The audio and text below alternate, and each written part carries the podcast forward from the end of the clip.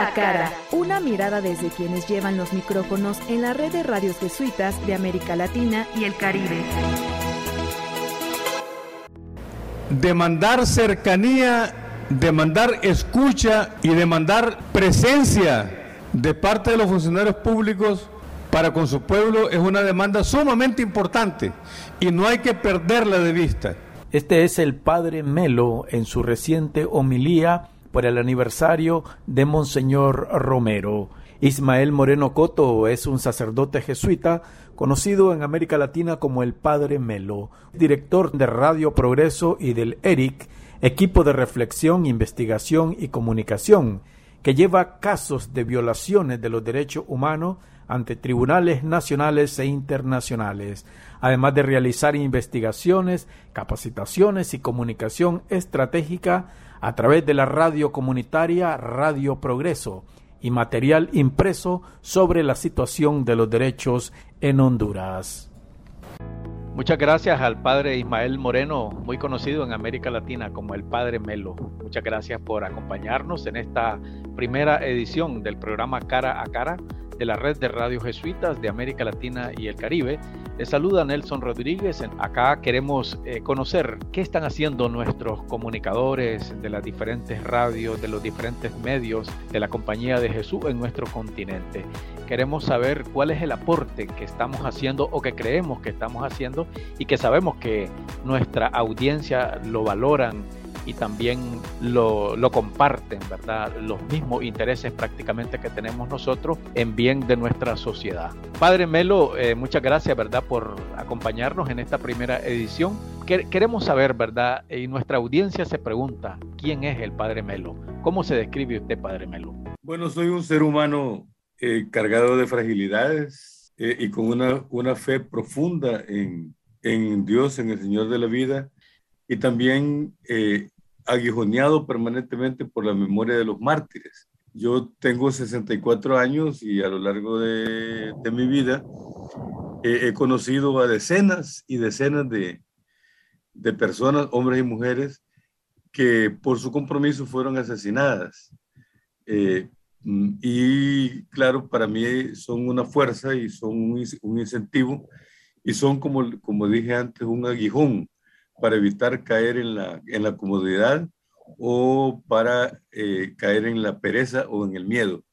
Entonces soy una persona mm, de fe, una persona eh, que trato de mantener diálogo con, con diversos sectores, pero siempre desde mi clara opción por el mundo de la, de la gente oprimida.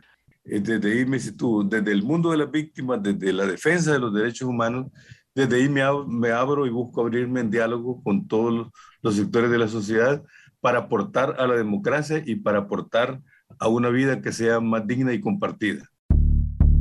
En la red de radios jesuitas de América Latina y el Caribe, cara a cara. Cara a cara. Cuando hablamos de la figura de padre, mucha gente se imagina una persona dictando una misa, ¿verdad?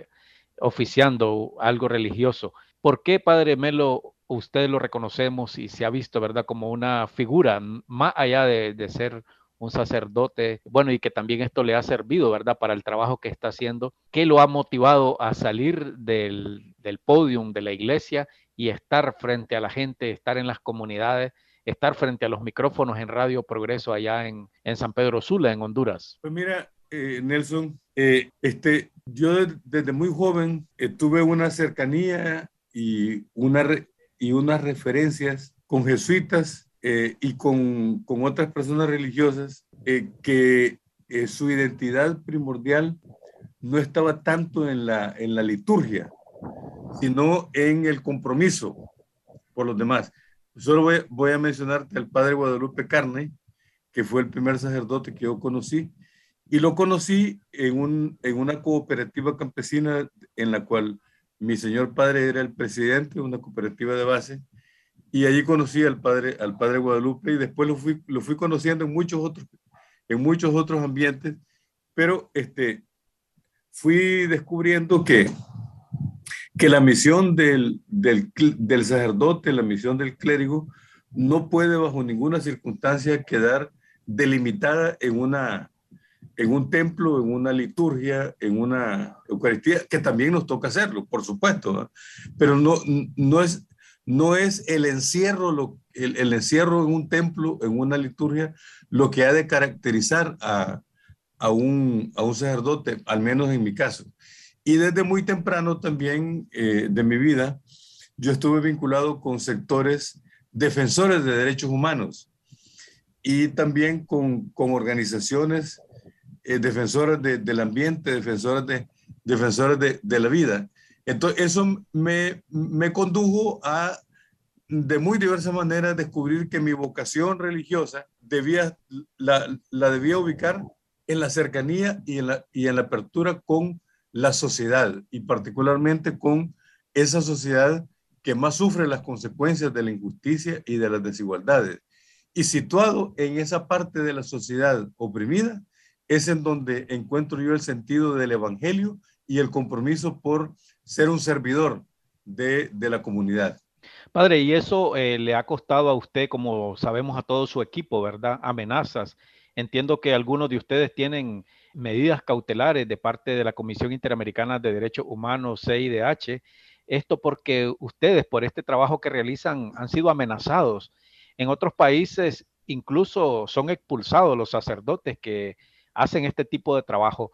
¿Cómo usted eh, logra, digamos, mantener viva ese espíritu de trabajo en medio de todas estas amenazas que hay? ¿Usted no tiene miedo, no teme eh, por otras personas que le rodean también, que están muy cercanos, que pueda pasar algo con ellos? Bueno, yo he pasado con muchas preocupaciones en relación con mi equipo de trabajo, eh, porque especialmente tras el golpe de Estado del 28 de junio de, del año 2009, eh, la radio fue severamente atacada y miembros de, del equipo, especialmente periodistas, fueron también amenazados, incluyendo eh, quien te está hablando, también fui amenazado. Entonces, este, yo tengo, por el, por el solo hecho de ser sacerdote, tengo algún tipo de protección que no lo tienen mis compañeros. Entonces, mi preocupación, más que por mi vida y por mi, por mi seguridad personal, ha sido, eh, bueno, este, ¿qué hacer si se cumplen las amenazas a, un periodista, a una periodista o a una, o una comunicadora o a una defensora de, los derechos humanos? Déjame decirte que para mí eso fue, ha sido una, preocupación enorme a lo largo de, los años, porque claro, uno puede aceptar los riesgos, aceptar los riesgos, pero aceptar que compañeros y compañeras, en virtud de su trabajo en la radio, pueden correr el peligro de, ser asesinados, eso sí es preocupante. Eh, por suerte, eh, a lo largo de, 12 años hemos ido manteniendo la palabra, hemos, seguido manteniendo la defensa de los derechos humanos y hemos seguido también vinculados con, con, los diversos organismos de derechos humanos, tanto nacionales como internacionales, y eso nos ha permitido preservar la vida y también preservar nuestro compromiso con el trabajo. En la red de radios jesuitas de América Latina y el Caribe, cara a cara. Cara a cara. Padre, eh, ahora estamos en un nuevo contexto en Honduras Radio Progreso es parte de la Comisión Centroamericana de Medios de la Compañía de Jesús, también el ERIC, ¿verdad? El, Instituto de Investigación y Reflexión que usted conduce por allá. Eh, ¿Cuáles son las, eh, las próximas metas que tienen? Sabemos que usted pronto deja la SECAM. Eh, muchos colegas de Centroamérica, de los medios de la Compañía de Jesús, están preocupados hacia dónde va, qué va a hacer el Padre Melo, hacia dónde se nos va. Tal vez nos cuenta un poco sobre eso. Bueno, mira, en la compañía de Jesús, eh, los cambios de destino son parte de nuestra vida.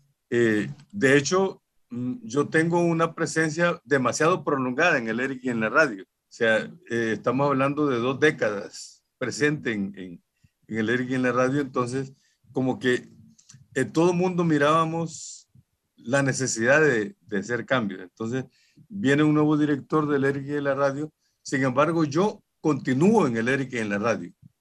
Voy a, voy a continuar apoyando la, a la dirección y también apoyando los procesos de, de, defensa de derechos humanos, de formación social y política de las organizaciones sociales, yo continuaré con mi trabajo, con mi trabajo, solo que ya no en, en cargo de dirección, sino que algo así como más suelto, más suelto para poder movilizarme, para poder escribir, una de mis labores es escribir y poder también dedicar un buen tiempo a la formación de comunidades, a la formación de activistas y a la formación también en derechos, en derechos humanos. Este, seguramente voy a seguir vinculado a SECAM, no en, la manera como hemos estado en la última década, donde he estado como coordinador, pero, pero hablando con el provincial, él, él reconocía la conveniencia de que siguiera de cerca también en los procesos de, de SECAM. Por lo tanto, eh, mi próximo futuro es eh, en, en, en, la misma labor, en el mismo trabajo, pero por suerte ya sin el cargo de, de la dirección, porque así de esa manera aireamos el trabajo y, y los equipos y este, a mí me enriquece también eh, abrirme a otro tipo de, de servicios dentro de nuestro país.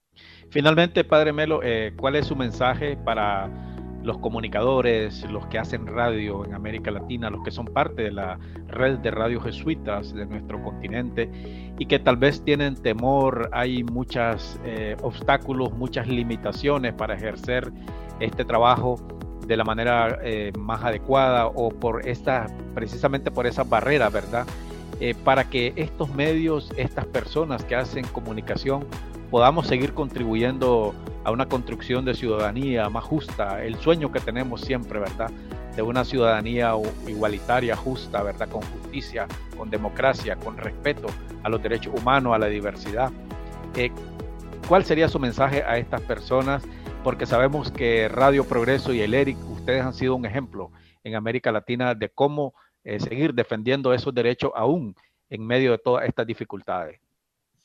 Bueno, para mis hermanas y hermanos comunicadores, eh, lo que les quiero dejar en el corazón y, en la mente es que la labor que realizamos como comunicadores sociales es esencial. Es esencial para nuestra fe, para nuestro servicio y para la práctica y la búsqueda de la justicia. Es esencial. Eh, y es cayendo en la cuenta que la labor del, de comunicación cada vez es más desafiante porque tenemos que sacar adelante nuestras propuestas de servicio a la, a la sociedad desde el mundo de los pobres, compitiendo en un mundo cada vez más eh, distorsionante con la noticia. Este, las redes sociales, las nuevas tecnologías son importantes, pero con frecuencia distraen y con frecuencia eh, como que desfiguran las opciones en este mundo. Entonces, para nosotros comunicadores de la Compañía de Jesús, tenemos la altísima responsabilidad de encajar la comunicación en el marco de nuestra misión de fe y justicia. Y en esa misión de fe y justicia, saber que los destinatarios de nuestra comunicación siempre será el mundo de los pobres, siempre serán las víctimas, siempre serán aquellos que son que sufren las consecuencias de las violaciones a los derechos humanos. Ahí es donde está nuestro lugar como comunicadores y en tanto comunicadores nos toca entonces ser comunicadores, valga la redundancia, de la buena nueva de Jesús en un mundo que necesita permanentemente transformarse. Muchísimas gracias, Padre Ismael Moreno, Padre Melo, desde Radio Progreso en Honduras. Hemos conversado con él y hemos estado cara a cara en esta primera edición de este programa. Muchas gracias, Padre, y felicitarle por el trabajo y por lo que venga, desearles mucho éxito, que el Señor lo siga bendiciendo. Muchas gracias. Muchas gracias y seguimos cara a cara. En la red de radios jesuitas de América Latina y el Caribe, cara a cara. Cara a cara. El padre Melo fue galardonado como campeón de la justicia, premio que otorga la organización estadounidense Carecen, que busca empoderar a los centroamericanos y a todos los inmigrantes a través de la defensa de los derechos humanos y civiles. En el año 2016, el padre Melo recibió el premio Rafto en la República de Noruega, también un reconocimiento de su trabajo por la defensa de la vida. Hasta aquí este cruce de miradas con quienes hablan a los micrófonos de la red de radios jesuitas de América Latina y el Caribe. Cara a cara.